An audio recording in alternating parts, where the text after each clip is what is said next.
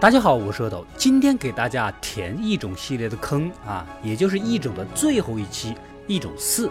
前面三部你们可以到我的微信公众号去找找看。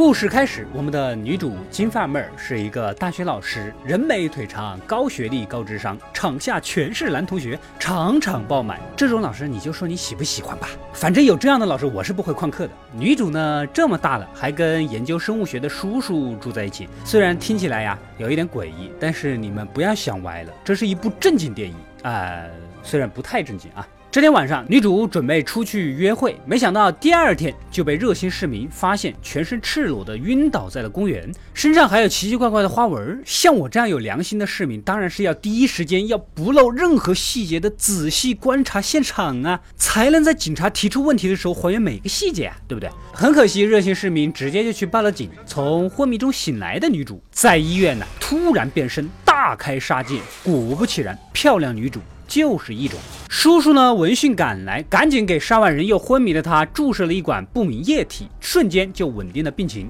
看来早就知道女主是一种的事儿了啊！在他的逼问下，叔叔只得道出了真相。原来女主并不是人类，当年叔叔和一个天才学生用不知道哪里弄来的一种基因培育出了她，然后两人因为意见不合闹掰了，叔叔呢就将女主给带出来独自抚养长大。但是随着年龄的增长，女主体内的外星基因表现得越来越不稳定，她他制作的人类的激素啊也只能暂时压制，也不是长久之计。为了彻底治好金发妹儿，叔叔决定带着女主去墨西哥寻找当年的天才学生。来到墨西哥的某个小镇，结果就被一个眼神诡异的妹子追杀。这个妹子啊，貌似也是个异种，也就是说，他学生可能就在这里。不过这个叔叔啊，明明就知道异种会飞，他还往天台上爬。就你这智商，怪不得要找学生一起来研究呢啊！幸好警察及时出现，黑妹为了不打草惊蛇，隐藏身份才罢手，叔叔也就这么躲过了一劫。随后一个猥琐的老头啊，告诉叔叔，他知道他的学生在哪儿啊，跟着指引上了一辆出租车，来到一个废弃的工厂。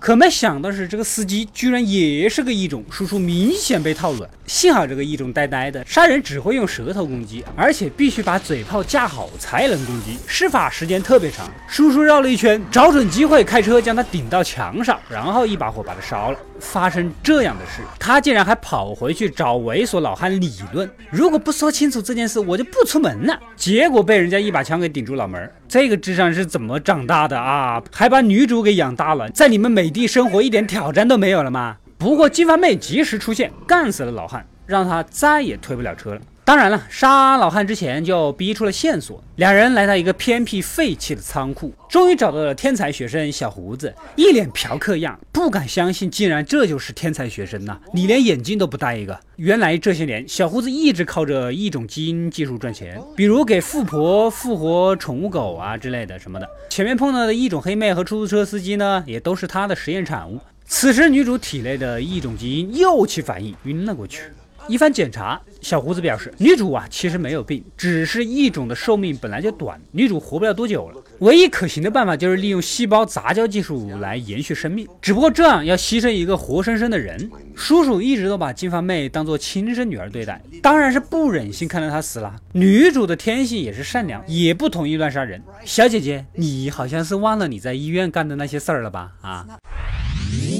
这天晚上，女主再次晕倒，随时都可能变异。万般无奈之下，叔叔跑到了酒吧，想找个小姐带回来啊，但是始终是不敢下手。幸好小胡子派异种黑妹来帮忙啊，才把人给带回去。异种黑妹被调教的是无比听话，身材又好，颜值又高，肤色健康又性感。请问现在去学基因技术还来得及吗？一顿操作之后，实验貌似是成功了。女主从异种卵中破茧而出，但是她已经不是以前的那个清纯的她了，体内的一种基因排序不稳。性情是大变，不仅满口脏话，甚至还想和叔叔来一发。毫无疑问的，当然是被拒绝了呀。可惜呀，其实啊，小胡子给别人复活小狗啊什么的，也会导致性情大变。显然这个技术啊根本就不成熟。女主被拒绝，当然是要跑出去寻找其他的交配对象啦。叔叔和小胡子这才意识到问题的严重性。如果不阻止他，明天整个小镇就会有无数个异种混血崽子。那个时候，地球怕是熬不过去啊。两人决定分头去寻找女主。在教堂，叔叔再次被异种黑妹给直杀。这个异种黑妹虽然很听话，但是她很防备被叔叔和女主的到来，打破了他们之前平静而低调的生活，所以必须下手杀他。叔叔呢，怎么看怎么就像龙套。我是真的没有想到他能熬这么久，也算是本片的一大反转了啊！反正我是真的没有猜中你竟然可以活到现在。就在关键时刻，他机智的捡起烛台，扔中了十米开外的绳子轮滑，接着让巨型十字架砸下来。等全套动作完成下来，异种黑妹竟然直勾勾的一直等着，然后就被砸死了，砸死了，砸死了，砸死了，死了了了。这种听话、腿长、颜值高又笨笨的妹子，给我来一打！另一边，小胡子也找到了女主，他出去兜兜转转半天也没找到合适的目标受孕。如果我是 DJ，请你爱我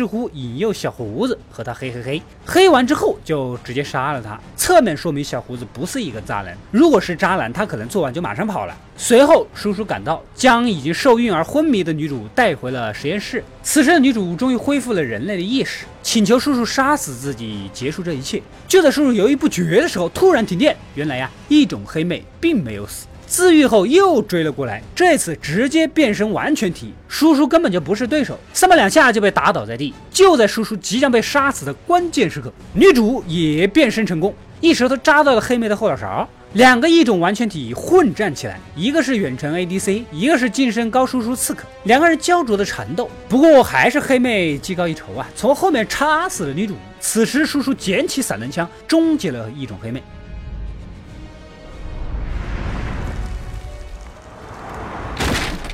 身受重伤的金发妹也不行了，临死前恢复了人类的形态，感谢叔叔给予的生命。说完就死去了。最终伤心欲绝的叔叔呢，一把火烧掉了这个地方，彻底的将异种基因给除掉。故事到这里就结束了。这部《异种四》可以说在剧情上和前三部基本没有什么关系，相当于番外篇，所以连异种基因怎么来的也没详细说，而且制作上感觉也低配了许多，似乎是没钱了出来圈一波，结果这圈也没圈到钱，至今十一年的异种系列就定格在了第四部了。相比而言呢，还是前三部稍微像点样子啊。想看另外三部的解说，就添加我的微信号，点击目录观看吧。我是阿斗，一个让你沉迷于故事的讲述者，浓缩电影精华又不失它本来的魅力。扫描二维码添加我的微信号，除了能第一时间收到更新，更有独家解读的视频等待你的发掘。扫描它，然后带走我。